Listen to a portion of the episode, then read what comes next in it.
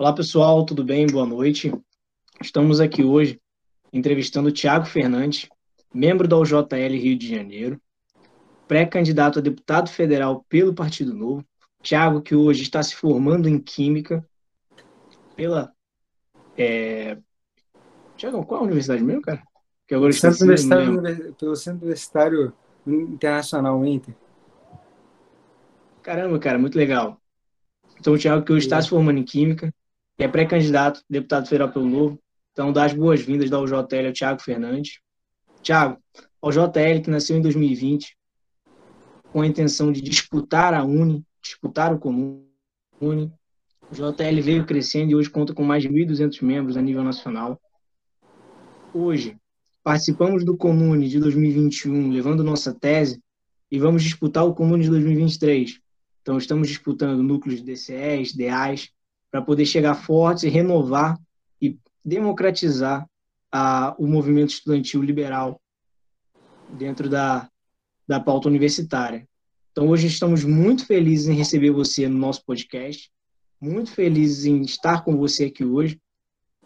Então, quero te dar as boas-vindas, deixar você falar rapidinho, se apresentar mais um pouco aí para os nossos Poxa, muito, muito obrigado, Eduardo, pela sua atenção.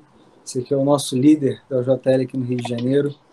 É um prazer, pessoal, vocês todos que estão assistindo, que vão estar ouvindo depois também. E vamos estar aqui hoje para conversar um pouquinho né, sobre liberalismo econômico, sobre várias pautas muito relevantes para o nosso país. E eu acho que uma apresentação como essa que o, que o Dudu fez dispensa comentários. Cara, nada. Assim, é, hoje nós estamos aqui no Rio de Janeiro, somos, somos grandes amigos. Eu posso dizer que o Thiago é meu amigo, com muita honra. Então, Tiagão, vamos, vamos conversar, cara. Começar aqui uma conversa. Não quero que seja nada rígido. Pode ficar totalmente à vontade. Nosso público é um público mais irreverente, não é um público muito sério. Então, pode ficar 100% à vontade. Cara, eu gostaria muito que você falasse um pouco hoje de onde vem esse engajamento como um jovem, querendo ser o deputado federal mais jovem eleito pelo Rio de Janeiro. Então, de onde cara, veio, cara, essa vontade, essa garra de ser eleito deputado federal aos 21 anos de idade? De onde veio? Perfeito. É só para a gente poder contextualizar o pessoal, dois pontos aqui muito importantes. Eduardo é muito meu amigo e a gente tem muito costume de conversar né, frequentemente. Então, é difícil ter uma conversa muito reverente quando tem eu e o Eduardo ao mesmo tempo. Mas, ao mesmo tempo, é, como ele está, é, como ele acabou de falar, eu sou pré-candidato a deputado federal pelo Partido Novo no Rio de Janeiro e eu tenho 21 anos de idade. Completo 22 no dia 3 de outubro e as eleições no dia 2. Ou seja, caso eleito, tem uma grande chance de ser o deputado federal mais novo da história do Congresso.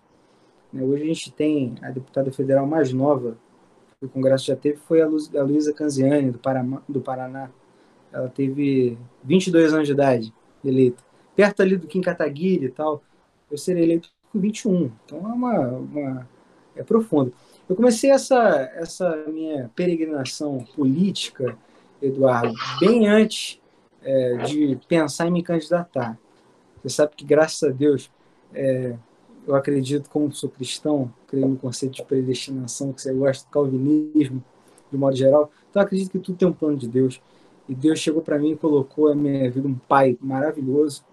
E esse pai, cara, me apresentou tudo de, de melhor, assim, do ponto de vista da história, porque é professor, professor de história, é, trouxe para mim também todo o conhecimento a respeito de, de Brasil, dos ex-presidentes que nós tivemos, é, o que, que, poderia ser feito para desenvolver a nação. Aí, para vocês terem noção, com 6, 7 anos de idade, eu gostava de assistir TV Senado, TV Câmara. Os meus amigos estavam assistindo desenho, Eduardo. E eu estava lá assistindo a TV Câmara, TV Senado, aqueles discursos ilustres. Né? Eu me recordo de Michel Temer falando na, na tribuna, é, Severino Cavalcante. Então, assim, eu cresci nesse meio e com a, o, o, auxílio do meu pai, é, me contando essas histórias políticas, e boa parte da minha vida, por exemplo, eu morava perto do colégio onde eu estudava e é, sempre tinha um tempo de 10, 15 minutos para chegar até a escola. E a gente sempre fez esse percurso a pé. Então, meus, meus pais sempre me levavam para a escola caminhando. E a gente caminhando, poxa, durante um. Assim, eu vou dizer para vocês que é, dos meus 6, 7 anos de idade até os 12, 13, foi quando eu entrei no sexto, sétimo ano, aí eu já não queria mais meus pais por perto, já queria ir sozinho para a escola. Mas enquanto meus pais caminhavam comigo, eu tinha muito esse aprendizado durante o caminho, essas conversas. E nisso eu aprendi o que era o Estado do Rio de Janeiro, me desenvolveu. Aí quando chegou é, nas eleições de 2014, logo assim que, é, que começamos a discutir, poxa, Dilma vai voltar ao poder novamente, por 1% ela ganha do Écio Neves naquele ano, e isso é, gerou para mim um, uma sensação ruim, porque foi a primeira vez que me engajei na política. Eu falei, não, 2018 vai ser diferente. E aí vieram as eleições posteriormente de 2016 para prefeitos, vereadores, depois em 2018, onde eu tive o prazer de conhecer o Partido Novo mais de perto, naquela altura, através do professor Christian Lobauer, lá do Rio de Janeiro, lá do, de São Paulo. A princípio ele viria senador, depois ele veio vice João Moedo. E foi uma honra para mim ter conhecido o Partido Novo ali naquele momento. Conheci o, a, toda a estrutura de campanha do, do então candidato João Moedo. É, também apoiamos aqui na nossa região o deputado federal Paulo Ganimi, que foi uma honra para a gente ter, ter, tornado ele deputado federal.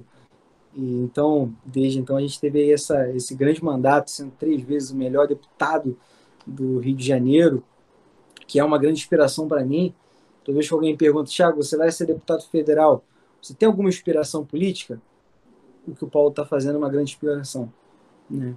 Depois vem 2020, como você bem disse, com a JL, já que tudo vim conhecer o JL um pouco depois, né, já com você e o Renato também, mas é, em 2020 vieram as eleições de vereadores e prefeitos, e a gente teve o nosso Pedro Duarte na Câmara de Vereadores, foi uma honra também.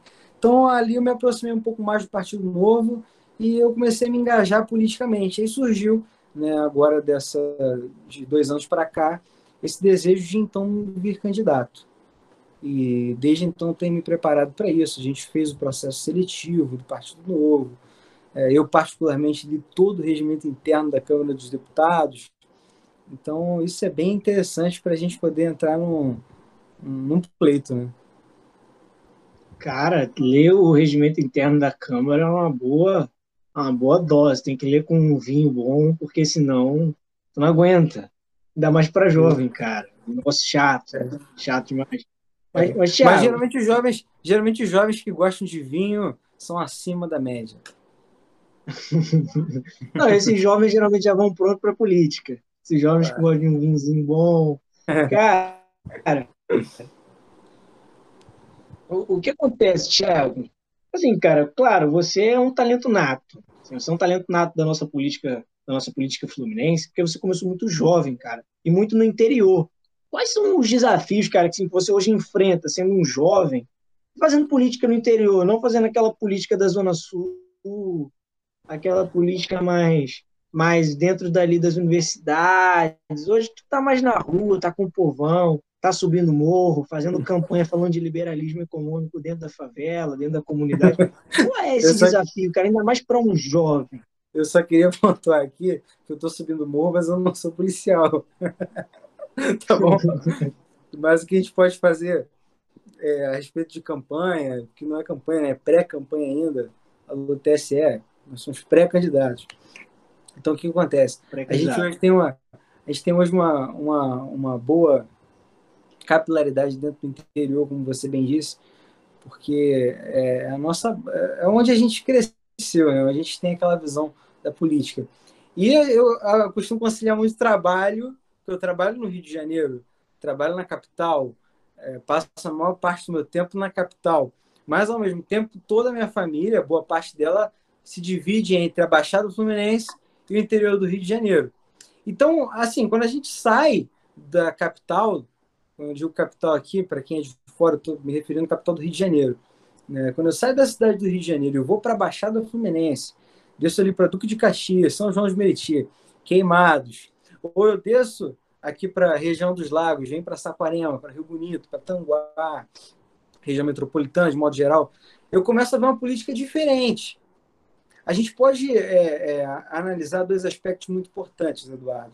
Primeiro, a cidade do Rio de Janeiro ela tem problemas específicos dela, mas o estado do Rio de Janeiro está parte disso. O que eu quero dizer com, com essa minha afirmação? A gente pega a, a cidade do Rio, que aqui a gente conta com uma luta enorme do, do nosso vereador Pedro Duarte, de reviver o centro histórico, que está abandonado. É, é, o lugar onde meu pai nasceu. Meu pai nasceu na, no Hospital da Promatre, no centro do Rio de Janeiro. Então, assim, a gente tem um carinho enorme por aquele lugar. Eu trabalho no centro do Rio de Janeiro, na Avenida Rio Branco.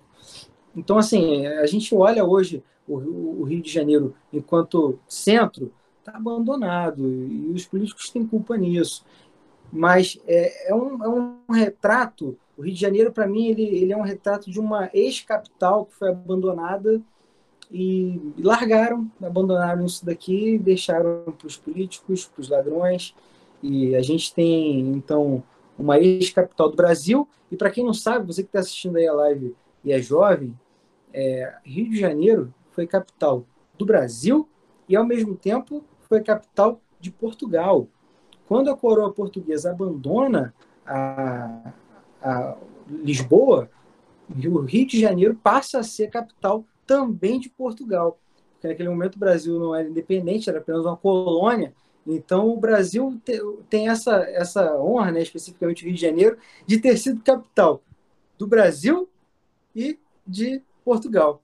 Então é, é a gente tem todo esse reflexo, né, uma cultura é, muito corrupta, é, os últimos governadores todos na cadeia, a gente tem uma série de políticos, tanto a nível é, é, federal, né, dos deputados federais, estaduais que já foram presos, é, outros o STF tem liberado por aí, infelizmente, mas é, muitos deputados políticos presos, mas também, por outro lado, o interior é pior ainda, Eduardo.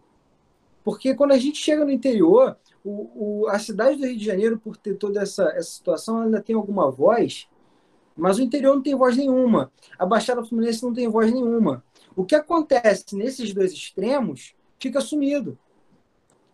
Ah, aconteceu a morte da triste morte do, do, do, do Moise, né? não sei falar em africano o nome dele, lá na zona oeste do Rio de Janeiro.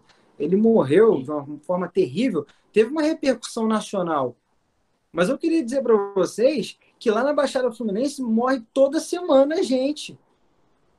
Morre baleado, seja por terceiros comandos, milícia, é, bandidos, é, e fica por isso mesmo, não entra na, na mídia. me permite interromper você rapidinho, mas no começo de janeiro, rapaz, teve uma criança de 8 anos de idade criada com um tiro no coração, aqui na cidade de Queimados, a 2 quilômetros da minha casa, que não se tornou uma, uma repercussão nacional, sabe? O caso do Moisés que acontece na capital repercute muito por conta da mídia, sabe? Então, o que você está falando é muito verdade, cara, no Rio de Janeiro. Claro. Então, a, a, a mídia... capital muito valorizada e parece um pouco esquecido. Parece que quando alguém olha para o Rio de Janeiro, é, observa apenas a capital, mas a capital, é, dentro do Rio de Janeiro, ela faz parte. A gente tem que analisar a Baixada Fluminense, a gente tem que parar para analisar o interior do Rio de Janeiro, o noroeste fluminense, analisar lá o Médio Paraíba, lá em cima Volta Redonda, a gente estava conversando essa semana sobre Volta Redonda. Boa parte agora dos jogos, eu, para quem não sabe, sou um bom flamenguista e o Eduardo é um tricolor. Então a gente deixa de lado um pouco o Fla-Flu quando entra na política mas boa parte dos jogos do Campeonato Carioca são praticados lá em cima, em Volta Redonda. E essas cidades não têm expressão nenhuma quando a gente é, vai falar sobre política, sobre sociedade. Então, assim, é, eu, eu quero que, que o interior tenha voz. Eu quero que a Baixada Fluminense tenha voz. Eu quero que o Médio Paraíba tenha voz. Eu quero que a região serrana do Rio tenha voz. Gente, nós temos a cidade de Areal, lá em cima, lá perto de Petrópolis. Por falar nisso, a gente está aqui em luto né, pelos problemas que têm acontecido em Petrópolis, cidade imperial. Minha família, por parte de mãe, é toda de Petrópolis. É, minha família veio de, da Alemanha para o Brasil, mais especificamente o meu querido trisavô Edgar Múcio vem para da Alemanha para o Brasil para empreender e vem para Petrópolis. Então é uma cidade que eu amo muito e infelizmente tem passado por esses problemas aí que, que nós estamos acompanhando pela mídia. Nós desejamos forças e temos orado sempre por eles. Mas é lá na cidade de Areal, que também é região serrana do Rio de Janeiro, os caras estão produzindo vinho, Eduardo. Ou seja, nós temos uma produção de vinho dentro do Rio de Janeiro. E isso é pouco comentado dentro da mídia. Então, assim, é, nós temos uma, uma, uma, um, um, Rio de Janeiro, não é só a capital. Às vezes a gente fica aqui em Copacabana, que é lindo demais.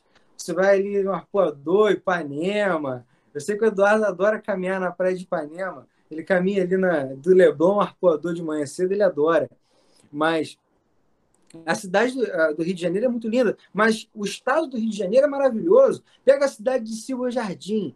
Convenço a vocês que estão assistindo nosso podcast. Cidade de Silva Jardim, distrito de Aldeia Velha. Passei boa parte dos meus carnavais no distrito de Aldeia Velha. Lugar maravilhoso, cachoeiras lindas, tem a trilha das sete quedas. Você tem lá em Silva Jardim uma espécie de, de mico, que é o mico-leão dourado. Na minha opinião, Eduardo, é o mico mais lindo do mundo. E a gente só tem essa espécie aqui, na Mata Atlântica, especificamente em Jardim. Está entrando em extinção. Então, assim, o Rio de Janeiro é, é, é maravilhoso. Pega a região dos lagos, para quem não conhece, a região dos lagos, vocês vão ver cidades como Cabo Frio, Arraial do Cabo, são lugares é, lindos. Arraial do Cabo, para quem não sabe, é o Caribe brasileiro, o verdadeiro Caribe brasileiro.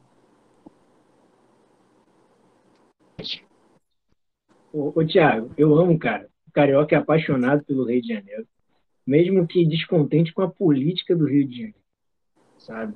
Porque nós temos um estado lindo, cara. A capital é linda. Quando você, você fala brincou aí, você é um brincante, cara. Falou isso, isso porque você é meu amigo, não é só meu entrevistado, não. Você é um brincante. Acorda todo dia no Leblon. O pessoal vai achar que eu moro na Zona Sul, cara. Queria eu morar na Zona Sul. Mas quando você vai caminhar pela Zona Sul, pelo Leblon, ali, pelo, pela Lagoa Rodrigo de Freitas, e passa e vai até a Barra, você tem uma vista maravilhosa.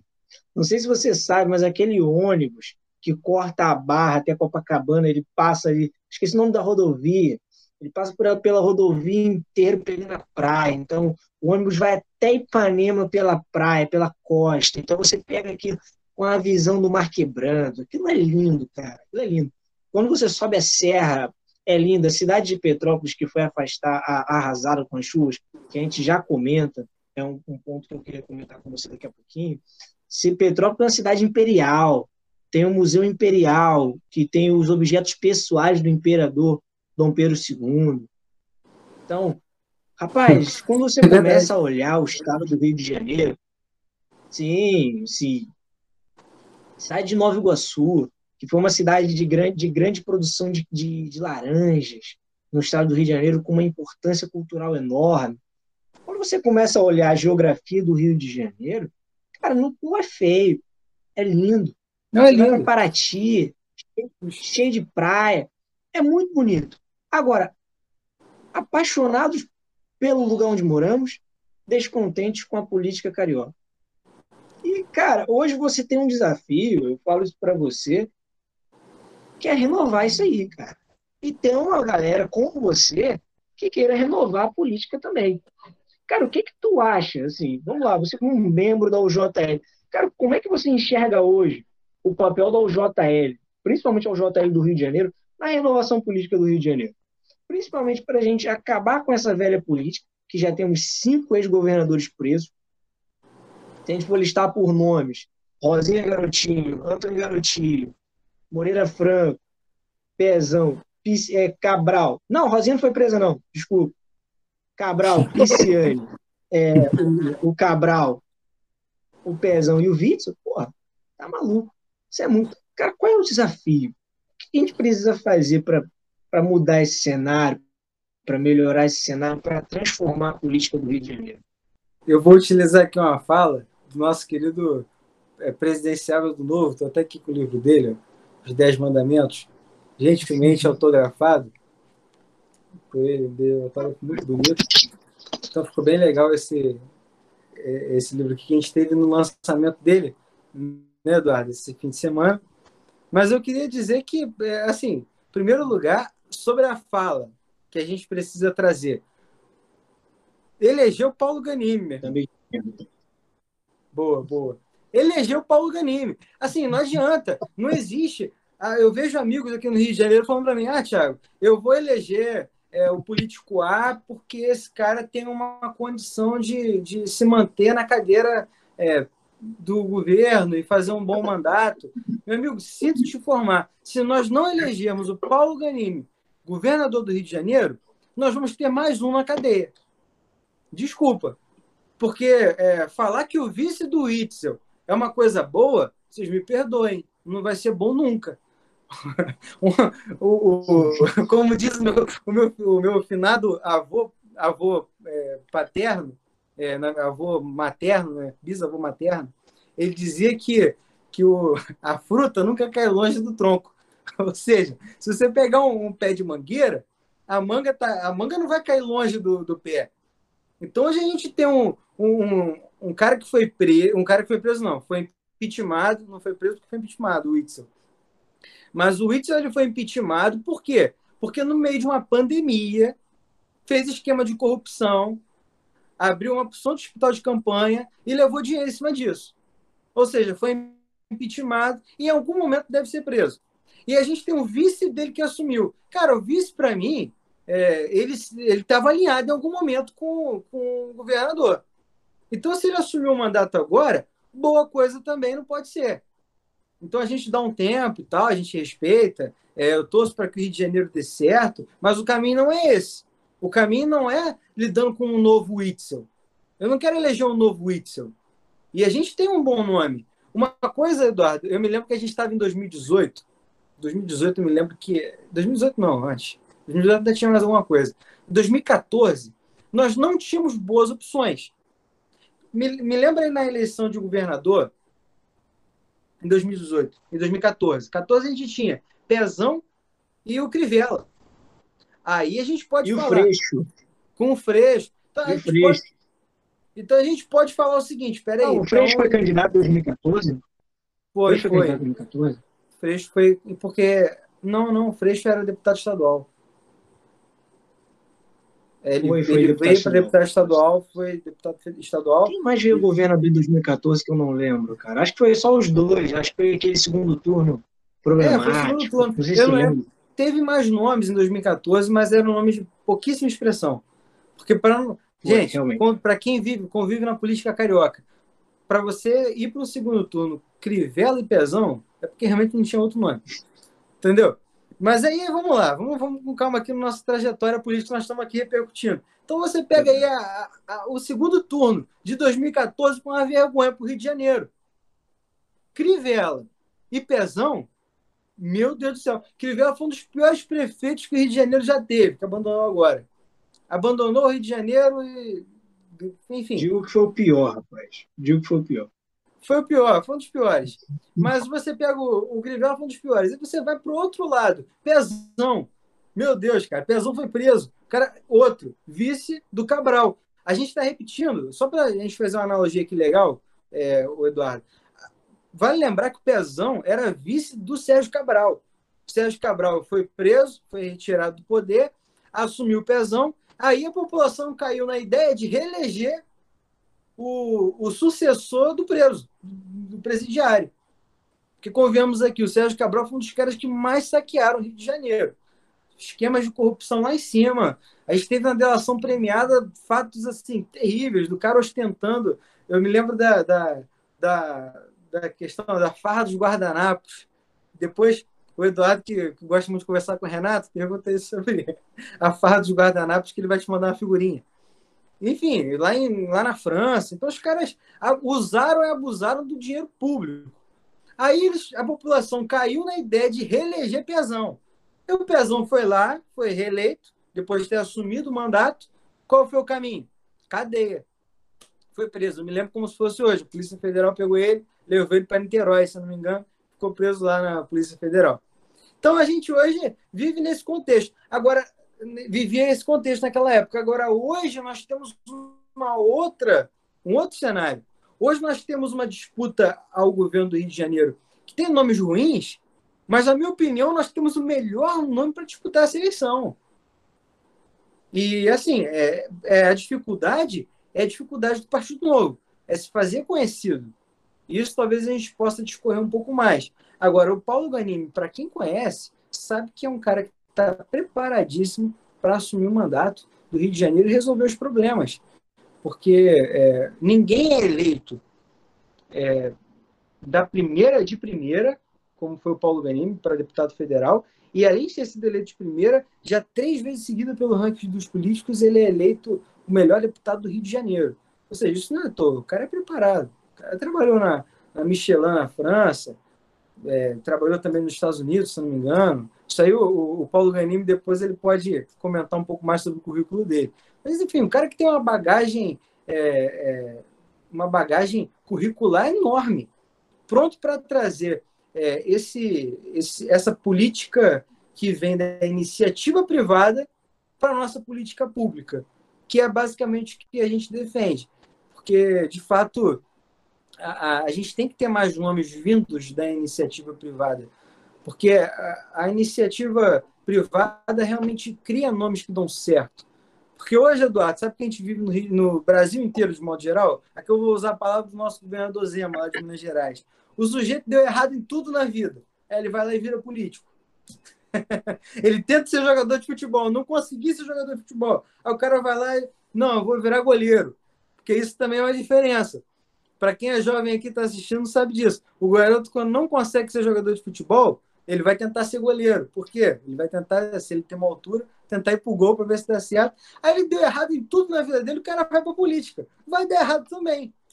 Não tem jeito. Então temos que pegar bons nomes que foram preparados pela iniciativa privada e trazemos esses nomes para a iniciativa pública, para a política pública.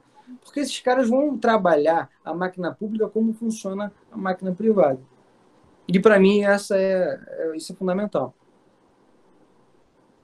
Ô, Tiago, você tocou num ponto, cara, que eu acho muito interessante, que sobre a candidatura do Paulo. O Paulo hoje ele enfrenta os desafios que todos, todos enfrentam.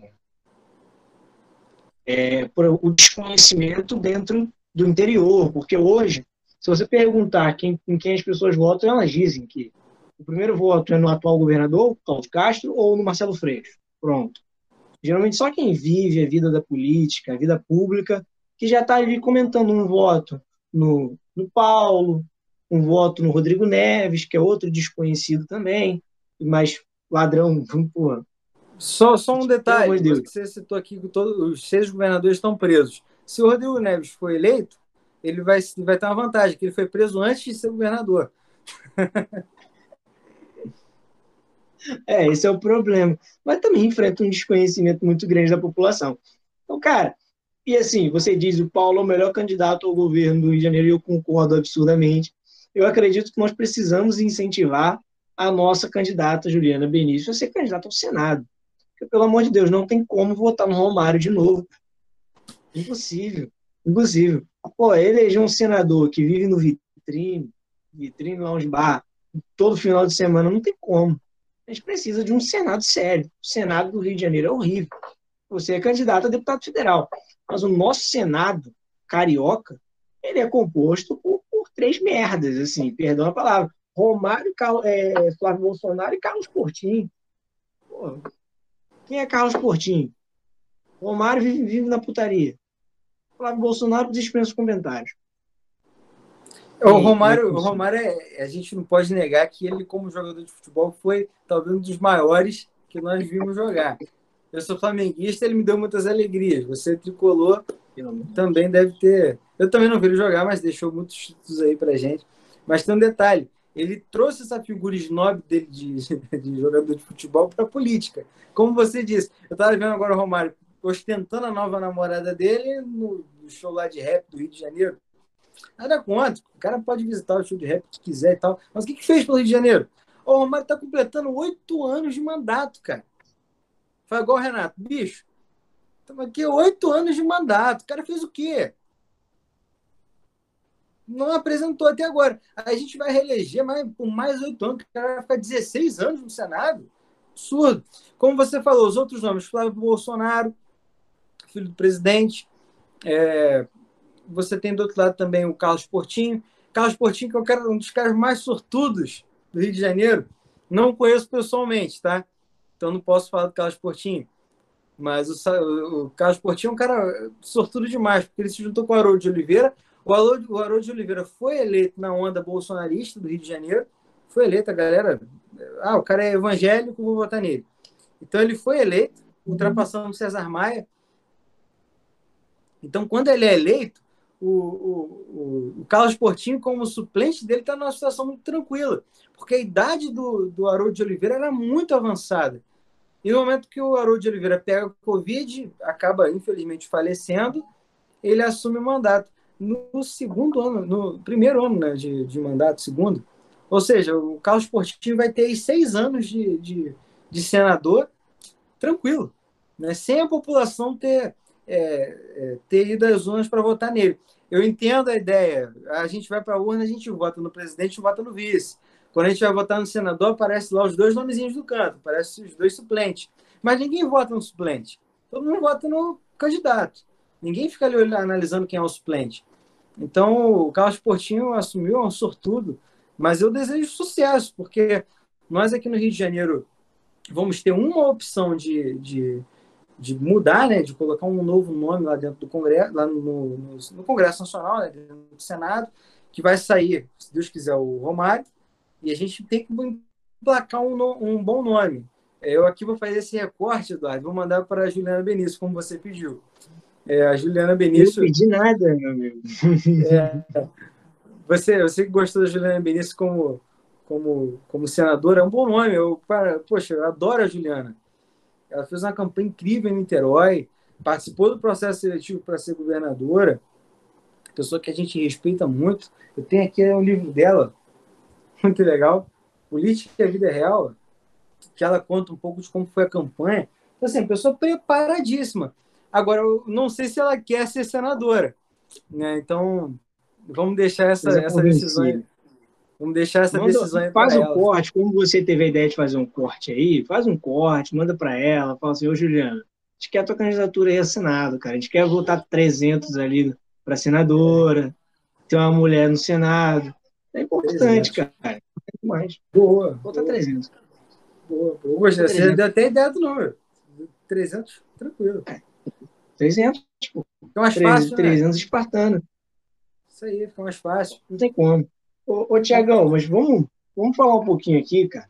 É, assim, a gente conversou um pouquinho sobre, sobre os desafios do, do que o Rio de Janeiro vai enfrentar, principalmente os desafios políticos, que a nossa política é um pouco complicada, lotada de políticos que, que são, possuem um histórico de corrupção.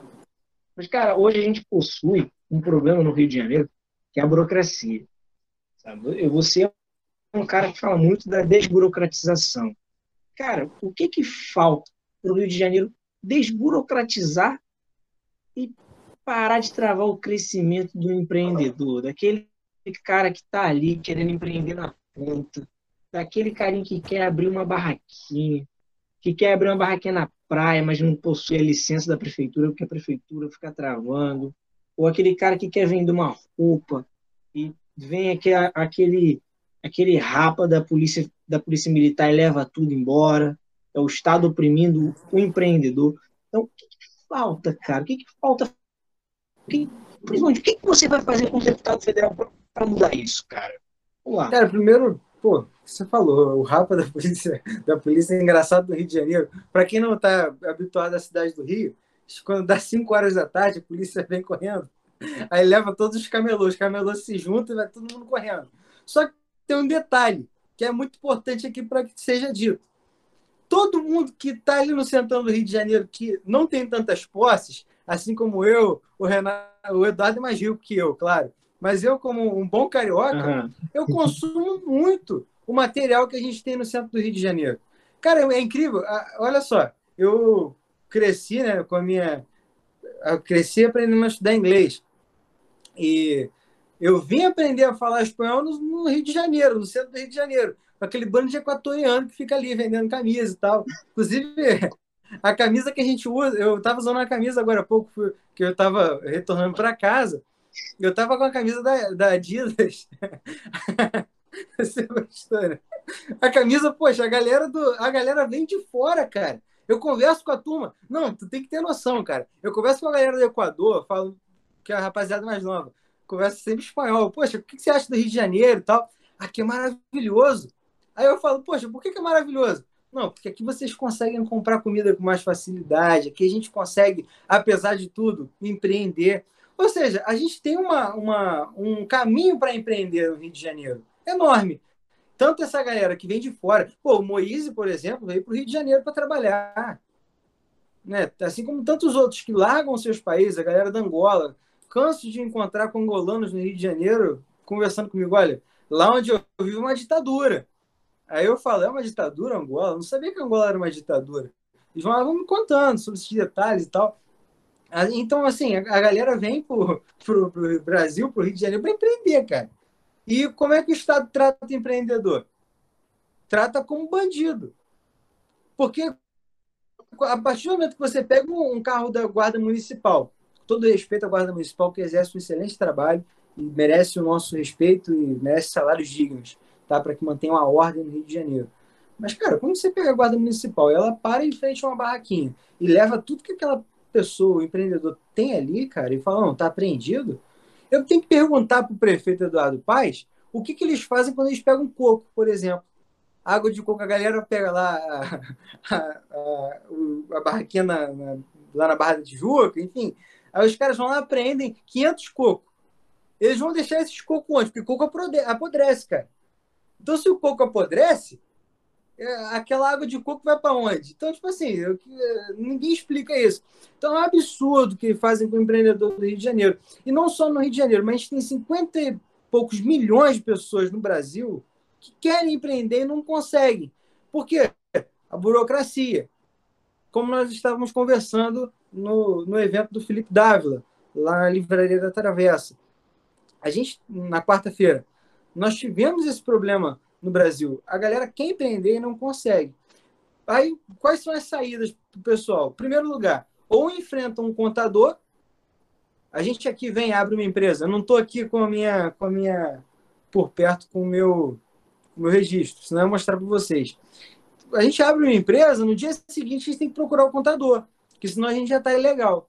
Tem que procurar o contador, tem que fazer imposto de renda, tem um limite de arrecadação. Você passar um pouquinho esse limite de arrecadação dá um problema enorme. E então você você vai lá é obrigado a, a, a manter esse limite, né? trabalhar dentro dessa dessa dessa linha. E você tem que procurar então esse contador, senão você vai estar legal. Enfim, tudo isso vai atrapalhando. E o que, que o Estado vai fazendo a respeito disso? Vai empurrando com a barriga. O Estado olha para o empreendedorismo e fala: não, vocês vamos, vamos levando o nosso país aqui, vamos deixar o auxílio, vamos tocar o, o Brasil, que o Brasil vai melhorar, o Brasil é o país do futuro, e o empreendedorismo vai ficando para trás. Agora, o jovem que está aqui hoje, nós, eu, você, que a gente tem um sonho de Brasil, eu comecei a empreender. O que acontece comigo? Daqui a, a, a dois, três anos, se a gente encontrar um país pior, mais burocrático, o nosso caminho vai ser sair daqui nós vamos procurar o Portugal, nós vamos procurar os Estados Unidos. Quem não fala inglês não vai para os Estados Unidos, é Portugal, Espanha. Então, tipo assim, a galera vai sair do Brasil. E a gente não quer que esses jovens saiam do Brasil hoje, porque tem uma galera boa vindo aí. E essa galera é inteligente, a galera tem uma visão de mundo é, bem expansiva. Ou seja, a, a gente pensa muito o que eu tenho focado bastante também é a questão de startup de games. É uma coisa que vai crescer bastante nos próximos anos. Então, são profissões do futuro. E essas profissões do futuro que o jovem está se preparando, se o Brasil não se adequar, nós vamos perder esses talentos. Vai sobrar o que para nós? Vai sobrar o trabalho braçal? Difícil. Aí a gente tem um governo influenciando o jovem. É o quê? Não, jovem, você tem que estudar o seu ensino médio, faz uma faculdade e tenta passar num concurso público. Ideia péssima. Você não pode imaginar nunca. Jovem, você que está assistindo aí, a galera do JL, cara, não pense com concurso público. É uma furada. Tu vai trabalhar oito horas por dia durante a semana inteira para receber um salário no final do mês. Ao passo de que você empreendendo pode receber muito mais do que isso, sem ter acesso a, a, a patrão em cima de você, a líder é, tal. Você vai ter que puxar o saco de algum prefeito, de algum governador, para você poder crescer um pouquinho ali na, na, prefeitura ou no estado.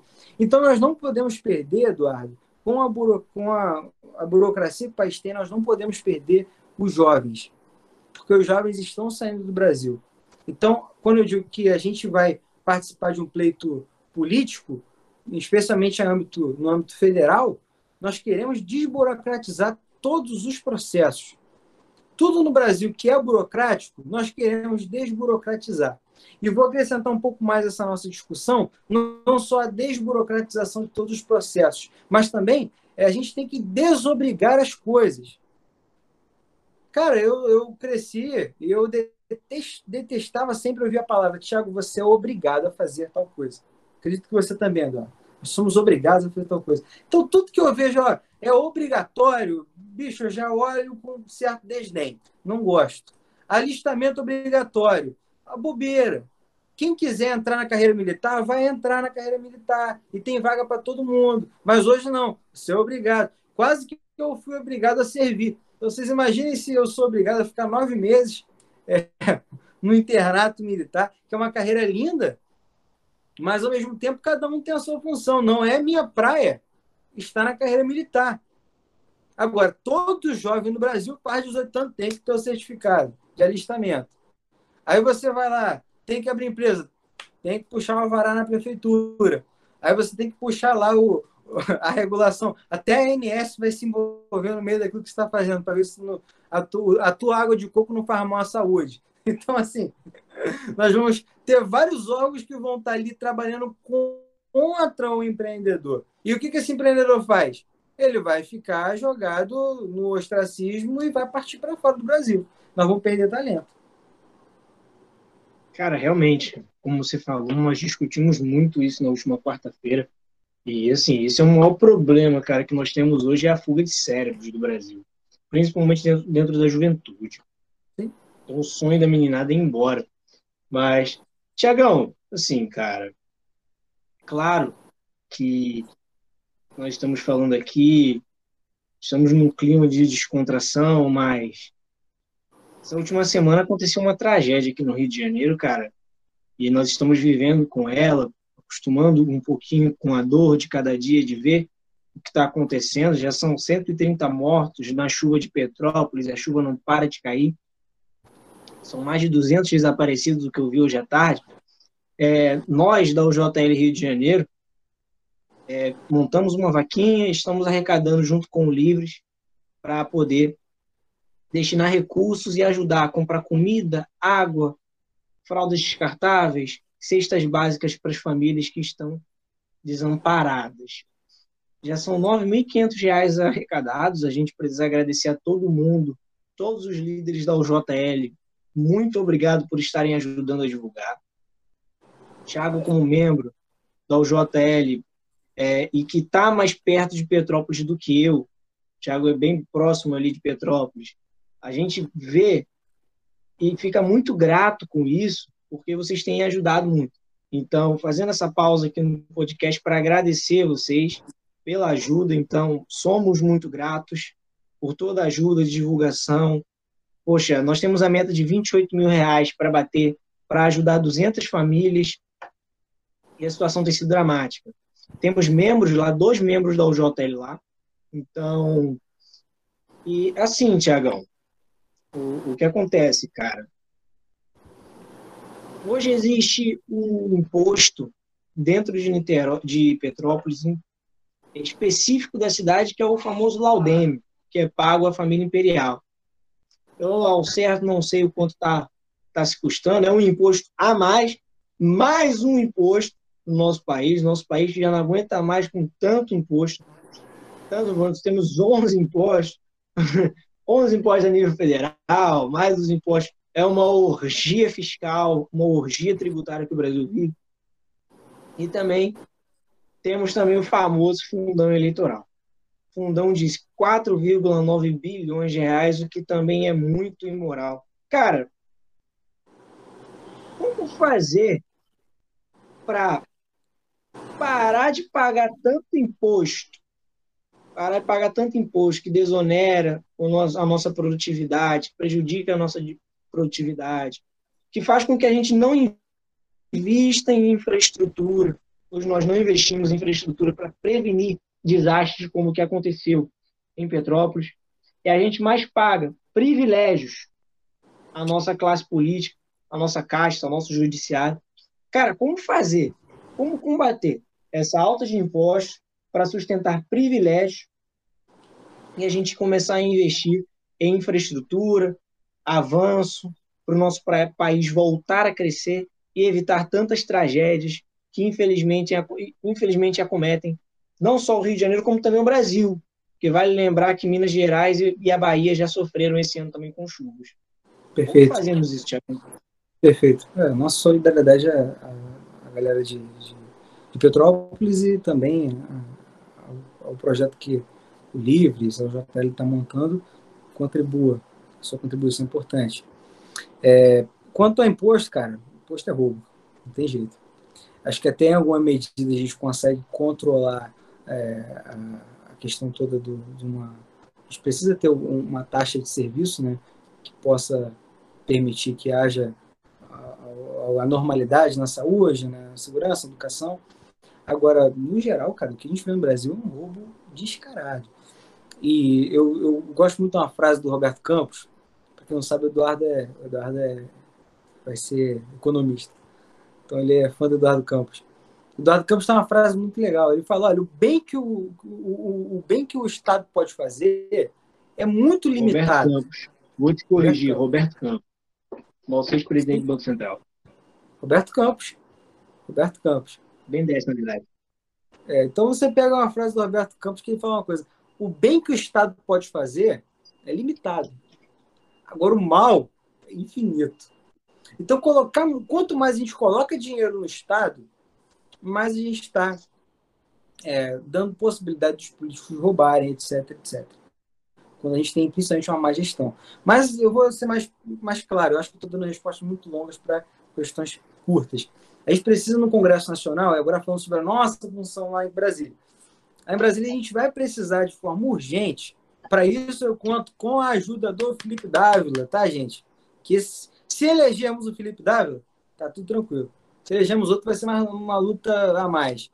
Então, a gente precisa hoje é, pensar um pouco na, na questão tributária. E como a gente pode rever isso? A gente precisa de uma reforma tributária. A gente precisa unificar o imposto. O Eduardo lembrou muito bem. A gente paga vários impostos e esses impostos são diluídos. Ou seja, a gente paga o ISS. Eu, como empresário, a gente vai lá e paga o ISS cidade. Aí você vai lá e vai comprar lá um produto, você paga lá o ICMS. Aí você vai lá e paga numa outra coisa, paga um outro imposto. Então, assim, a gente tem o imposto dividido em várias camadas, o que é uma coisa muito estranha. Ou seja, o, o sujeito que é mais pobre, quando ele vai até o mercado, ele paga uma carga de imposto absurda. Agora, qual é a, é a, visão que a gente deve fazer? A gente precisa unificar o imposto. Essa é a visão de uma reforma tributária. A gente precisa criar um IVA, o Imposto sobre Valor Agregado, ou o IBS, Imposto sobre Bens e Serviços. A partir disso, a gente consegue melhorar. Eu não estou falando aqui sobre a extinção de imposto, tá, gente? É, apesar de eu concordar que muitos impostos deveriam ser extintos, não estou falando aqui sobre a extinção dos impostos. Estou falando de uma reforma tributária a gente fala sobre reforma tributária, imposto sobre valor agregado, imposto sobre bens e serviços. Isso, para mim, é urgente. A gente unificou o imposto, já melhorou. Por quê? Porque o cidadão sabe exatamente quanto ele está pagando. Hoje nós não sabemos. É um absurdo que o governo faz com a gente. A gente chega na conta de luz, paga um valor enorme. Na conta d'água, paga um valor enorme. Vai no mercado, paga um valor enorme. Quanto você pagou de imposto no final das contas? Não sei. Entendeu? Então a gente precisa ter uma, o imposto unificado para que o cidadão possa ter noção de quanto ele paga e até mesmo para o governo poder fazer a sua distribuição correta. Agora, também, nós temos que cortar os penduricalhos. Não basta só a gente fazer a reforma tributária. A reforma tributária vai melhorar a forma como o, o cidadão vai lidar com o imposto. Agora, a gente precisa melhorar os penduricalhos, porque olha só, o, como você bem disse, fundão eleitoral de 4,9 bilhões de reais, vamos arredondar aqui, 5 bilhões de reais de fundão eleitoral, é um absurdo para a população brasileira. Aí o, aí o cara que é político vai chegar na sua comunidade e vai falar o seguinte: é, é, Fulano, você vai votar em mim e eu vou te ajudar com tal coisa, eu vou te dar aqui 200 reais do fundão eleitoral e você vai ficar com isso para você e tal. Enfim, o cara vai fazer a corrupção dele. Bicho, tu vai pegar esses 200 reais, você automaticamente está contribuindo para total, a total roubalheira do nosso país. Porque o dinheiro do fundão eleitoral era para estar indo para a saúde, para a segurança, para a educação. Sabe o que a gente está vendo, Eduardo? Eu tenho assistido, acompanhado bastante o que está acontecendo lá em Petrópolis. Eu tenho visto os responsáveis pelos, pelo Corpo de Bombeiros, eles avisaram ao governo estadual de que poxa, naquela, naquela situação, na região ali, poderia haver algum problema. Eles entraram em contato com o Ministério Público, falaram ao Ministério Público: olha só, prestem atenção, nós precisamos de carros melhores para poder exercer essa, esse trabalho que nós fazemos. Porque a, a areia né, de Petrópolis, quando desce, é uma areia, é um solo bem, bem diferente. Então, é uma areia que puxa. Enfim, tem, eles têm as explicações. O Corpo de Bombeiros, que, mais uma vez, órgão militar que tem meu total carinho. Eu sou amigo um coronel é, do Corpo de Bombeiros e é uma classe que é tão sucateada. Então, eles, eles são sucateados, e quando acontece uma tragédia como essa, eu vejo o governador do estado assim: olha, nós vamos resolver, não, nós damos nossas condolências. Condolências, o cacete, vocês são responsáveis. Porque a partir do momento que o Ministério Público, na concessão, não libera um carro de qualidade para os bombeiros eles pediram um radinho, eu lembro deles falando do radinho. O rádio dos, dos bombeiros lá, a pilha era de 12 horas. Eles queriam um rádio de 96 horas. Eles receberam um rádio só de 12 horas. Ou seja, como que numa situação como essa, o bombeiro vai exercer o trabalho dele? Aí o dinheiro vem de onde? Ah, não, Thiago, mas o Brasil não tem dinheiro. Tá lá, 5 bi para ser gasto lá em campanha de políticos. Que nós, do Partido Novo, não vamos utilizar um centavo desse valor. Eu não estou aqui com o cheque do, dos, dos 5 milhões para poder rasgar. Depois eu vou pegar com a Cristina, nossa vice-presidente do, do, diretório estadual, pegar e vou rasgar aqui para a galera. Inclusive, um abraço para a Cristina Rando. Cristina Rando, grande. Não só a Cristina Rando, Marcelo Leone também, nosso presidente do diretório, do diretório nosso secretário também, o Wesley, que é nosso parceirão. Então, tipo assim, a gente pega essa, essa, essa questão política os 5 bilhões eram para estar na mão da população. A polícia do Rio de Janeiro, Eduardo, bicho, é um absurdo. A gente está caminhando todos os dias. A gente está aqui no Rio de Janeiro, a gente vai caminho de lugar em lugar e tal. A gente conversa com a polícia militar. Cara, a polícia militar anda com o pneu furado. Outro é, dia, eu tive um amigo que, que ligou para a polícia militar e eles, é, aqui no nosso condomínio, ele ligou para a polícia militar, falou o seguinte, é, que houve algum problema em uma região um pouco mais montanhosa, ele ligou para a polícia militar em decorrência de, de, de, tiros e tal na região, e a polícia militar, infelizmente, teve que apresentar a sua real situação. Falou, olha só, a gente quer resolver o problema, mas nós não temos pneu para subir um morro. Ou seja, o nosso pneu está derrapando, o nosso pneu está careca. Aí eu olho para uma situação como essa e falo: peraí, a polícia militar está sucateada. Então a gente precisa da, do, do corpo de bombeiros. Os caras não têm material. A gente precisa da polícia. A polícia tem a arma da Taurus. Você está aí com o nosso querido Freitas. Freitas, pergunta para Freitas o que ele acha da, da Taurus. Tem lá, o cara pega uma arma da Taurus e vai trocar tiro com o bandido da arma falha. Ou seja, aí fica difícil. Aí o cara fala para mim, não, a gente, o Brasil é um país que está em crise, nós estamos passando por uma recessão. Que tipo de país em crise, em recessão, vai dar 5 bilhões para a campanha eleitoral? Nós temos que rever esses pontos daí. Tá bom? Tá bom, família? Porque olha só, tá difícil o negócio. Se a gente não, não, não melhorar a forma como o, o governo está recebendo o nosso imposto, as coisas só tendem a piorar. Por isso que dentro do Congresso, nossa primeira pauta é passar por cima de todo mundo lá e passar uma reforma administrativa que vai lidar melhor o RH com o cidadão, que o presidente Bolsonaro não está passando e não deve passar ano eleitoral, ninguém passa reformas.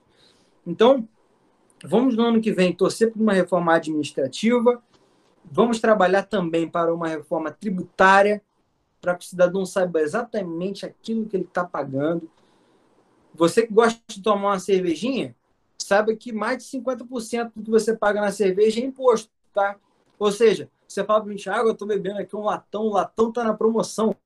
O meu latão de uma determinada marca está R$ 4,50, está R$ reais. Se tivesse R$ reais, meu irmão, tu podia estar tá pagando R$ 2,50. Porque metade desse valor está pagando imposto. Eu adoro vinhos, Eduardo. Eu importo muito vinhos aí de, da França. De... Tô sabendo. É, não importa. A gente faz uma importação sempre boa. E comprar vinho no mercado brasileiro é caro. Tu não tem noção da diferença que é, velho. Bicho, se o vinho custa aqui no Brasil 250 reais, você vai pagar na importadora 80 reais. O vinho que custa 10 euros na Europa, aqui no Brasil a gente está pagando 300 conto. Então, assim, não dá. Olha só, vou dar aqui um exemplo para vocês. Tem vinho maravilhoso. Medalha de ouro no International Challenge. Isso aqui é, é, é francês. Um vinho desse aqui, bicho, se você for, for procurar um vinho desse aqui no mercado brasileiro, Hoje você não encontra por menos de 100 reais. Aí o cara que está lá na Europa, o cara que está lá na França, ele paga 5, 6 euros, cara. Isso aqui para ele não é nada, é, é um vinho ruim para ele. Mas para o brasileiro que, que quer é, um vinho de qualidade no seu dia a dia, não consegue. A gente quer, então, melhorar um pouco essa forma, tanto da desburocratização, como você vinha falando, mas também melhorar a forma como a gente paga o tributo. E, se possível, acabar com o tributo. E vou falar quais tributos deveriam acabar no Brasil. Esse recorte aqui é maravilhoso. Você que é cidadão brasileiro, você tinha que deixar de pagar IPTU e IPVA. Bicho, é um absurdo você pagar IPTU e IPVA. O Estado brasileiro não respeita a, a, a sua propriedade privada. Você vai lá e compra seu carro com dificuldade. Eduardo, o carro mais barato do Brasil hoje é o Renault Kwid, pelado. 60 mil reais, osso. Carro mais barato do Brasil. Você vai lá com muito sacrifício, faz um consórcio, você consegue pagar. O brasileiro, de modo geral, vai lá, consegue parcelar aquele carro ali, dar uma entradazinha. Conseguiu comprar o carro. Agora você vem a segunda parte, vem o imposto. Aí o Estado vem e fala o seguinte para você: olha, você comprou o carro, felicito pelo carro que você comprou, no entanto, agora tem que pagar o imposto para a gente, tem que pagar o IPVA. Aí você fala: não, não vou pagar o IPVA. O Estado vai e toma o carro de você. Ou seja, você não tem o seu carro. Isso é um absurdo. O IPVA tem que acabar. A justificativa para existir um, um, IPVA é a questão toda das rodovias, etc. Por que a gente paga, então, o, o pedágio? Hoje, a gente paga o pedágio ou a gente paga o PVA, bicho, porque os dois fica difícil. E aqui empurra os dois. Vocês que querem visitar aqui a região dos lagos, visitar lá a região de Saquarema, vai passar lá no pedágio de Saquarema, é 23 reais, ida e volta. Absurdo com a população. O cara quer fazer apenas uma viagem. E só ir de volta ali já vai levar uma fumada financeira enorme. Segundo, IPTU. O sujeito consegue comprar casa própria, trabalhador, Estamos falando aqui do trabalhador, do proletário, que vai lá, luta, consegue conquistar sua casa própria. Que, poxa, é uma maravilha. Você sair de um aluguel, fala, não pago mais aluguel, agora eu tenho minha casa própria. O governo vem e vai falar para você: parabéns pela sua aquisição, mas agora você tem que pagar o IPTU. Aí você vai olhar para isso e vai falar: não, não vou pagar o IPTU. O Estado vai lá e tira a casa de você. Burlei Estado pode retirar a casa de você. Absurdo. Se tem uma propriedade, não é respeitada pelo Estado. Então, Eduardo, desculpa ter me alongado nessa resposta, mas digo para você: IPTU e IPVA, para mim, é roubo e nós vamos trabalhar para que esses dois impostos sejam extintos no Brasil. Cara, quanto mais tu fala, mais eu escuto. Não tem problema, não. Pode se alongar o quanto você quiser. E eu concordo com você, cara. IPTU e IPVA é roubo. Né? Eu não sou da turma que diz que imposto é roubo, Você, você sabe disso. Mas um IPTU e IPVA já, já é uma sacanagem. Para mim é uma sacanagem enorme. Porque o IPVA ele vem da premissa de, de se cuidar ali do, da manutenção das rodovias e tudo mais. Mas a gente só tem rodovia sucateada no Brasil. Infelizmente, nossa infraestrutura é horrível. Por isso, até mesmo que eu estava falando com você, a pergunta foi sobre como melhorar nossa infraestrutura, direcionar. E é assim, Tiago, é, hoje saiu uma denúncia no UOL de que a Prefeitura de Petrópolis gastou mais com publicidade no ano passado, ou, gastou mais com publicidade e o Natal do que com prevenção de acidentes. Cara, aí que vai. É, aí que pergunto, tu vai usar o fundão, Tiago? Hoje você vai usar o fundão eleitoral na sua campanha para deputado federal? Jamais. Jamais. Nem o fundão, e graças a Deus é um partido que utiliza, não utiliza o fundo partidário. Absurdo, Eduardo. Nós não podemos permitir que o fundão eleitoral passe a continuar existindo.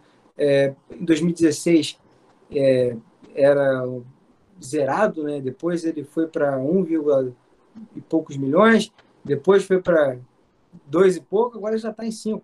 Se a gente deixar, 2024 vai ser um absurdo. Então não vamos utilizar.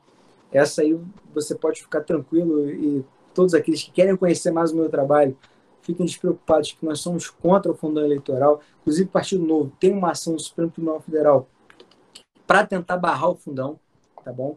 Porque o fundão, é, a princípio, o que foi, o que foi permitido, Eduardo, muita gente não fala isso. O que foi permitido e o Bolsonaro havia sancionado no ano passado, na Lei de Diretrizes Orçamentárias, na LDO, ele tinha é, aprovado 2,1 bilhões.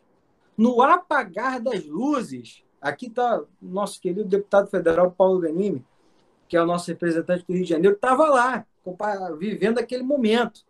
No apagar das luzes do ano passado, antes do Natal, os caras na última sessão vão lá e falam: não, o fundão agora é 5 bilhões e 600 mil, 600 milhões. Ou seja, 5 bilhões e 600 milhões é absurdo. Aí melhoraram, falaram: não, agora vamos melhorar? Então vamos cair para 5 bilhões. Pô, pelo amor de Deus, bicho. Familiar, dinheiro público é para servir a população, não para estar na mão de políticos. E é um conselho para vocês. Tiago, não gosto de você, não quero votar em você. Seu direito. Mas não vote em quem usa fundão, cara. Não vote em políticos que não utilizam, que utilizam o dinheiro público para financiar suas campanhas. Porque o político já tem muita regalia. É o que eu havia falado antes a respeito dos penduricalhos. O político hoje tem lá a cota parlamentar que chega na, na, na onda de 430 milhão, mil reais. Ou seja, uma cota parlamentar de 430 mil reais já é dinheiro para caramba. Aí o cara ainda tem mais o salário dele de 33 mil reais. Mais uma verba de gabinete de 111 mil reais. E o cara utiliza isso todo mês. Eu tenho uma teoria, sempre falo isso com meus amigos, que a política. Hoje a gente vive, é, Eduardo, a institucionalização do roubo. Por que, que a gente vive a institucionalização do roubo? Porque antigamente a gente tinha o quê? Aquele político que era pego com uma mala dentro de casa, cheio de dinheiro, o político com dinheiro na cueca. Isso acontecia muito no Brasil. Hoje não existe mais. Os políticos ficaram inteligentes. Eles perceberam o seguinte: que não é mais lucrativo para eles, do ponto de vista eleitoral, você pega com dinheiro dentro de cueca, dinheiro em mala. Então o que eles fazem? Orçamento secreto, empurram lá trator para o Acre. Entendeu? É isso que acontece. Então hoje a gente está vivendo uma institucionalização do roubo. O dinheiro que antigamente a gente via indo em carro, passando mala em mala, esse dinheiro acabou, bicho. Não tem mais político que faz isso. Aí você vai falar, ah, não, agora a política é honesta. Não. Esse dinheiro apenas mudou. Agora a gente tem a institucionalização do roubo. Esse dinheiro agora está em privilégio. O sujeito vive quatro anos de mandato, preocupado com a sua reeleição e utilizando seus privilégios ali. O cara vai usar os 111 mil reais da verba de gabinete para quê? Para alocar os caras dele. Nós, no Partido Novo, a gente tem uma diretriz muito legal. Nós temos de, de uma diretriz excelente de não utilizar é, a verba de gabinete por inteiro, então a gente usa apenas uma parte. E hoje o deputado federal tem direito a usar 25 assessores. No Congresso Nacional, cara, a gente pretende utilizar sete, sete assessores parlamentares, o que é, assim, uma coisa absurda para a velha política. Mas a gente quer dar um tapa na cara da velha política e mostrar que dá para trabalhar com pouco. Tá bom? E verbo de parlamentar, cota parlamentar, isso nem pensar, né, cara? Poxa, o cara já recebe um salário enorme, ele tem que usar dinheiro para poder pagar gasolina no carro dele. Aí você pode ver, o cara pode usar, a, a cota parlamentar pode ser utilizada gasolina, lubrificante, um monte de coisa aí aleatória que o cara pode pegar, faz uma nota fiscal e ó, tá show de bola. Bicho, não tem como. Então, eu acho que esses penduricalhos, Eduardo, tem que acabar na política porque a gente consegue secar a máquina pública. Secando a máquina pública, ainda não tá bom. A gente precisar de um bom gestor. Que aí você, com gestor inteligente, aqui no Rio de Janeiro, Paulo Ganime, a nível nacional, Felipe Dávila, bicho, o Brasil vai crescer demais. Sem dúvidas, sem dúvidas. Chegão, é, você é um grande ativista pelo homeschooling. Assim, isso daí a gente não nega. A gente teve a, a pergunta aqui no chat da, da Paty, da Isabela, que é sobre o que você pensa sobre educação infantil. Você fala muito nas suas redes sociais sobre o homeschooling. Cara, responde elas aí. Por que do homeschooling? É, assim, dá essa explicação um pouco pra gente aí, cara. Obrigado. Cara, eu sou filho de professores. Meu pai é professor de, de História e minha mãe é professora de Educação Infantil. Hoje minha mãe dá aula particular excelente professora particular, Patrícia Fernandes. Vocês têm que conhecer. Então, é, vocês pegam é, então a minha formação, eu cresci no meio, no meio de professores. Mas, ao longo do tempo, eu percebi na minha vida, Eduardo, que boa parte das coisas que eu aprendi no meu ensino médio não serviram para nada. Estou sendo sincero aqui para vocês. BNCC, que é a Base Nacional de, é, Comum Curricular, meu sincero desprezo a você. Todo respeito. Se eu tivesse aqui, não posso fazer isso hoje, tá, gente? Mas, mas se eu, pré-candidato a deputado federal, caso a população do Rio de Janeiro entenda que eu seja o deputado federal escolhido por vocês, eu vou fazer uma singela situação de rasgar o meu diploma de ensino médio, porque não vai ser o diploma oficial. Vou fazer uma cópia e vou rasgar simbolicamente porque é uma coisa que nós não, não serve para nada na nossa vida. Então eu já vou entrar na questão técnica que eu quero falar. Mas esse é o, eu parto desse princípio de que o estudo no Brasil é ruim. E por que, que eu defendo o homeschooling? Tem muito autodidata, bicho. Tem muito autodidata aqui no Brasil. Eu, por exemplo, sou amigo pessoal da Elisa Flemer. Cara, a Elisa tinha 17 anos, Sorocaba, é lá de Sorocaba interior de São Paulo. Cara, ela passou para a USP. Aí o governo olhou para ela e falou: não, tu não vai entrar na universidade porque você não tem 18 anos. Só que ela também não, ela não tem 18 anos e ela não havia frequentado o ensino médio. Só que ao mesmo tempo, cara, vem cá, eu passei para USP, você passou para USP, Eduardo? Ninguém passa para USP à toa, não, cara. Então, assim, a gente é, não quer acabar com a escola, claro que não, que a escola sempre vai existir, mas nós queremos dar voz a uma galera que realmente é capacitada e que percebe que dentro do ensino médio está perdendo tempo e quer ter o direito de poder estudar em casa. Quando eu falo sobre homeschooling, eu falo sobre um projeto muito legal que nós vamos apresentar à população brasileira, que é o projeto do Enseja. O que, que significa o processo do Enseja? A gente quer é, fomentar e aumentar o número de provas de Enseja no ano. Atualmente no Brasil, o que é a prova do ensejo? Para quem não sabe, a prova do ensejo é você não tem nada, você vai lá, a pessoa só tem o, o quinto ano, chega lá no, no, no, INEP, faz a sua inscrição, faz a prova do ensejo.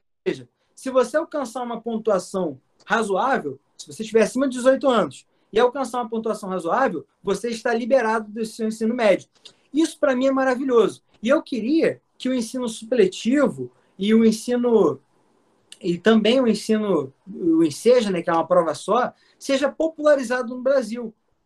Para que, para que o jovem que olha assim, é, com uma certa perspectiva, possa pensar o seguinte: não, eu quero finalizar logo isso. E com a idade reduzida. Até 2015, Eduardo, a gente podia completar o nosso ensino médio 16 anos de idade. Com 15 anos de idade, já teve gente aí, com 15 anos de idade, passando para a Universidade Federal de Medicina. Hoje é crime. Hoje você só pode passar depois de completar o terceiro ano com 17 anos de idade, se não estou enganado. Salvo engano.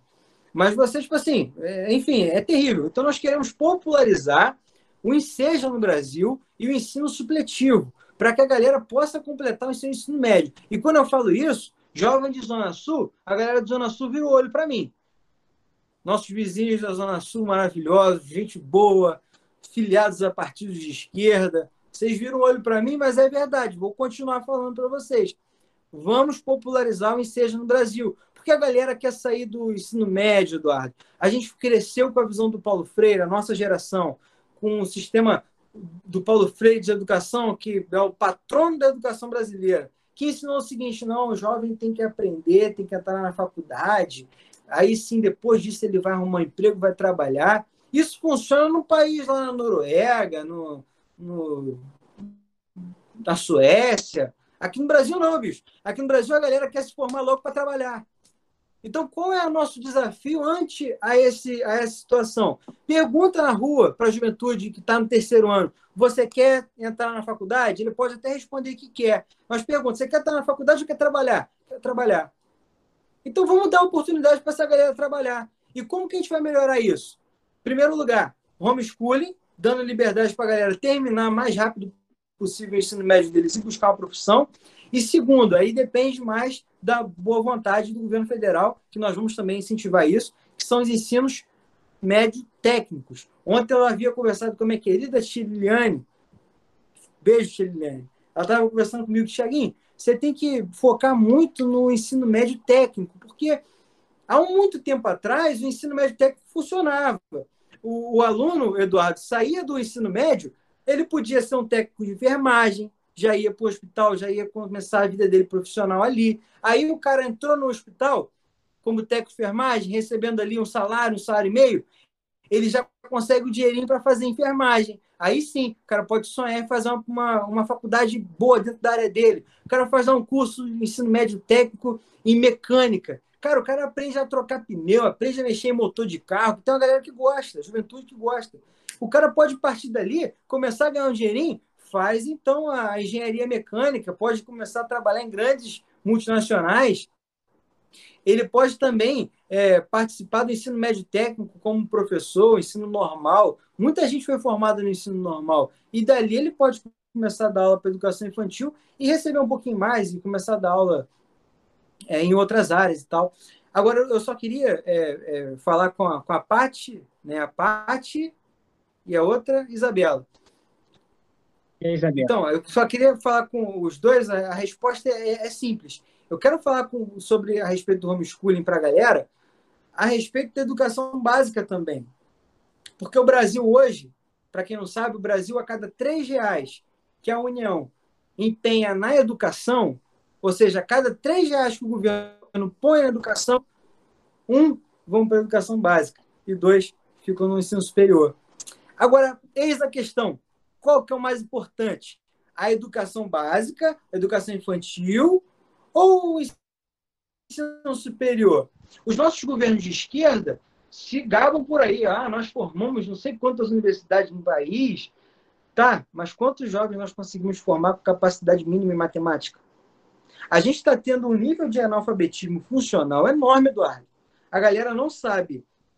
Eu recebo, é, por, por estar na faculdade de Química, Muita gente manda mensagem, Tiago, me ajuda em matemática, aí no nono ano, primeiro ano, que eu preciso de ajuda, eu não estou conseguindo passar.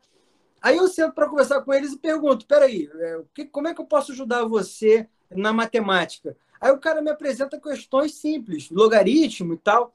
Aí eu vou no âmago da situação, Eduardo. Na verdade, eles estão com problema porque eles não sabem fazer equação de primeiro grau, não sabem fazer ali uma. uma não sabem dividir. Divisão com vírgula, então, nem se fala. então, assim, o jovem hoje, ele sai da educação básica, coisa que deveria aprender na educação infantil, tá? Quando eu falo educação infantil, eu digo até a alfabetização. Quando a gente fala, estou alfabetizado, eu deveria sair da alfabetização sabendo ler, escrever, fazendo as quatro operações da matemática e sabendo interpretar um texto.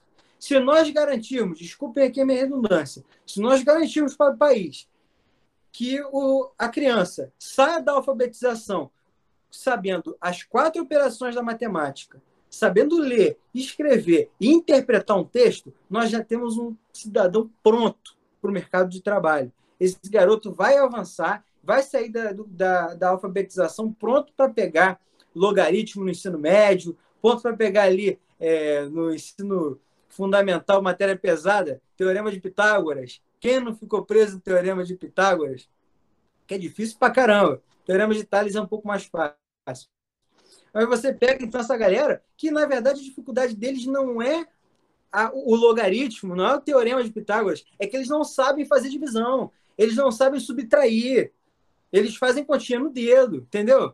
Eles, na hora de fazer a, a, a, a subtração, fica aquela assim, ih, agora eu vou pegar emprestado, peraí, eu peguei emprestado aqui, agora vou contar menos um, dois. Meu irmão, bicho, você perdeu aí meia hora na sua. numa questãozinha, então não tem como. A gente precisa resolver. E como que nós vamos resolver o problema da educação infantil? Investindo na educação infantil. Cara, uma redundância tão simples. O governo federal fala: não, nós vamos investir nas universidades. Aí o que, que eles fazem? Para compensar a ausência do pobre na universidade, eles vão lá e falam o seguinte: nós vamos dar cotas. Nós vamos dar as cotas raciais. É lindo. Os caras botam as gravatas. Aqui a gente tem o Marcelo Freixo. O, o, desculpa, Marcelo Freixo, você é um bobo. Até agora você não me respondeu para a gente debater a respeito de temas relevantes. Tá bom? Então deixa essa, essa, essa aí para você. Me responda para a gente poder debater. Onde você quiser. Você só encontra ele no Copacabana Palace. Você só encontra ele no Copacabana Palace se você quiser falar com ele. Tiagão, é, a produção me falou, cara, que nós tínhamos tempo para duas perguntas a mais mas você se alongou um pouquinho na resposta. Aí eu pergunto aqui à produção se a gente tem tempo para uma última. Pode e, ser. Cara, eu quero agradecer também ao seu pai, que enviou algumas perguntas aqui no chat. Seu pai, nosso querido Djalma, está mandando perguntas aqui no, nosso, nosso chat. Grande professor de história, meu mestre.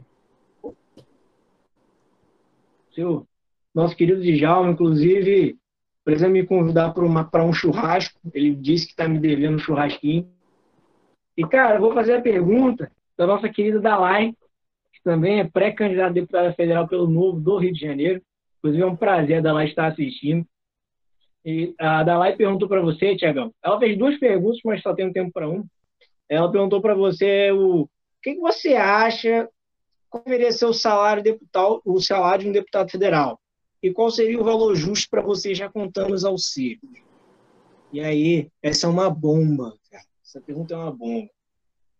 Que bomba, Dalai. Vamos finalizar com essa, Eduardo? Vamos finalizar com essa. Ela meteu essa. Cara. Pô, Dalai, você meteu essa, Dalai. meteu essa. Brincadeira, Dalai. Beijo pra você. Dalai, uma querida. Essa. Desejo todo sucesso a você também, Dalai. A gente está participando de um processo de um processo eleitoral que é grande. A Dalai entrou no processo seletivo do novo. Vamos torcer para que ela seja aprovada. E ela é inteligentíssima é, assim, nota 10. Só tem candidato de qualidade, né, cara? Só tem candidato de qualidade. O processo seletivo novo é isso. Mas para a gente poder responder a pergunta dela e, e, também a produção aí não ficar bolada com a gente, é, eu diria que eu acho que o, salário de um deputado federal, cara, não deveria ser 30 vezes mais do que o salário de um cidadão comum, não. É, eu não sou especialista em cálculos assim como cálculos econômicos, como o Eduardo pretende ser. Mas um salário de deputado hoje é 33 mil reais e o salário mínimo é mil e pouco. Então vamos arredondar para mil. Um deputado federal recebe 33 vezes mais do que o cidadão comum. Para representá-lo na Câmara, para mim isso não é interessante não. Então acho que e esse é a nossa é, é, é a nossa pauta também, como eu sempre digo, nós vamos sempre estar tá doando parte também do nosso salário, que é o que está na nossa mão de doar. É, cota parlamentar não pode ser doada. Ela tem que estar tá ali mantida, a gente vai devolver à União boa parte dela, também a verba de gabinete. Agora, o nosso salário também a gente pretende doar. Instituições filantrópicas, né, que precisam tanto. E aqui eu vou falar com um carinho enorme, só para a gente poder finalizar. Eu queria é, muito que ONGs ligadas a animais nos procurassem, tá bom? Então, as ONGs aí que são procura, é, que são ligadas a animais, procurem a gente. Vamos fazer uma, uma, vamos fazer conversas legais, porque boa parte do nosso dinheiro a gente vai investir nisso. A gente quer penhorar um, uma, uma, um, um valor interessante para que a gente não possa ver tantos gatinhos em situação de rua, para que a gente não possa ver tantos cachorrinhos abandonados na rua. Né? Então a gente pretende doar parte do nosso salário e dar lá. Tem razão. 33 mil reais para o deputado é muito dinheiro e eu não concordo com esse valor todo, não.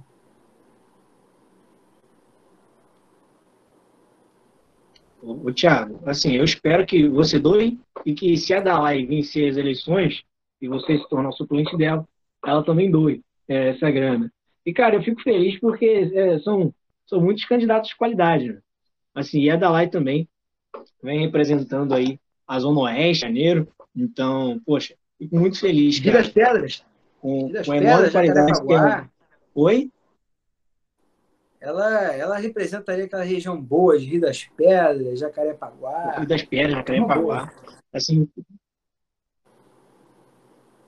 cara, é, é o trabalho magnífico que a Cristina vem fazendo em selecionar ali junto, colocar a galera para ser candidato de extrema qualidade. A Cristina vem fazendo um excelente trabalho junto aí da, da direção do Novo. Então, um parabéns a Cristina. Então, se a Cristina estiver assistindo, não sei se ela está, mas eu tinha mandado o link para ela. Vai assistir, ela vai assistir. Então, Tiagão, quero muito agradecer a você, cara. Obrigado. Não, tem que assistir. Se ela não assistiu, ela tem que assistir. Então, Tiagão, agradecer a você primeiramente por participar do podcast. Então, dedicar aqui o seu tempo principalmente também por impulsionar o nosso push. Então, cara, gratidão total a você. Em segundo lugar, agradecer você pelo trabalho que você vem fazendo também junto com o JL do Rio de Janeiro. Em terceiro lugar, já é um agradecimento pessoal, agradecer a sua amizade. Então, hoje eu tenho muito orgulho de falar, sou seu amigo, tenho muito orgulho de falar do carinho que eu tenho por você e da torcida que eu faço pela sua candidatura. É, então, torço muito por você, cara. Torço muito para que, que a sua candidatura de fato chegue ao Congresso Federal, que você se torne, realize o seu sonho de ser o deputado federal mais jovem do Brasil. Então, tô na torcida por você, cara. Fico meu eterno e, poxa, tem que amar pro churrasco. Tem que você fazer um churrasco, não chamar a gente não, não me deslocar da Baixada até Rio Bonito. Então, cara, gratidão total. E você quer fazer as considerações finais para a gente encerrar hoje? Perfeito. Eu vou falar para as suas considerações finais. Perfeito. Queria agradecer aqui ao Samuel, ao Paulo Ricardo, que ajudaram a gente aqui nessa, nessa entrada no podcast. Agradecer a você, Eduardo. Você falou que que tem um pra... torce pela minha candidatura e tem um prazer de ser meu amigo. Eu digo para você, o prazer é todo meu, de verdade. É uma alegria absurda ser seu amigo, tá bom? Saiba disso. É um prazer, uma satisfação enorme. É chovendo molhado falar de você. Um jovem que todo mundo olha e sabe que tem um futuro enorme, lindo pela frente. Parabenizar meu amigo Alexandre Freitas pela, pela aquisição lá, no, lá dentro da LERJ com certeza você é um, grande, é um querido. E quero dizer para todo mundo, é, para todos os ouvintes e aqueles que estão assistindo o nosso podcast de hoje, eu quero dizer que, utilizando as palavras de Burke, é, Burke foi um grande é, conservador, iniciante, no, o iniciador da, da doutrina conservadora no mundo. Ele dizia que para que o mal triunfe, basta que os bons fiquem de braços cruzados. Então quero convidar você, jovem que é do bem, você, jovem que é bom. Fala assim, não, eu sou um cara legal, eu sou honesto, eu não coaduno com essa política que está aí. Manda mensagem para mim, de verdade. Arroba Thiago Fernandes, underline RJ no, Instagram, que nós vamos estar juntos nessa caminhada, porque fazendo o link aqui agora com o Martin Luther King, o que me incomoda não é a maldade daqueles que são ruins, que me incomoda é o silêncio dos bons. Então, nós que somos bons, e eu estou aqui abrindo mão da minha vida pessoal, como jovem, estou abrindo mão da minha vida pessoal, é, abrindo mão da, do meu empreendimento para colocar o nome à minha disposição e ser candidato. E isso pesa bastante, gente, de verdade. É, eu só estou fazendo isso porque eu creio que eu sou melhor do que esses que estão lá. E eu acredito que vocês, jovens, também, têm que ter essa noção. Peraí, eu sou uma pessoa boa, eu não sou desonesto, então vou eleger gente legal para estar lá dentro. E outra, preparem-se para as eleições de 2024, que nós vamos preparar nome para caramba, Eduardo. Saiba disso, tá bom? Deixo aqui meu beijo para vocês todos e também para todos os ouvintes da nosso podcast da UJL. Saiba que foi um prazer enorme estar aqui é, prestigiando a nossa União de Juventude e Liberdade. Tiagão, só para encerrar, 2024, elegemos Jéssica, a vereadora em Porto Alegre. Jéssica, que é a líder do podcast. Então, a gente elege Jéssica lá no Sul, Rio Grande do Sul. Beijo para Jéssica. Vamos e apoiar. a gente consegue fazer aí um grande trabalho. Então, um abração, Tiagão. Tamo junto, cara. Sempre um grande prazer. Sempre um abraço, pessoal.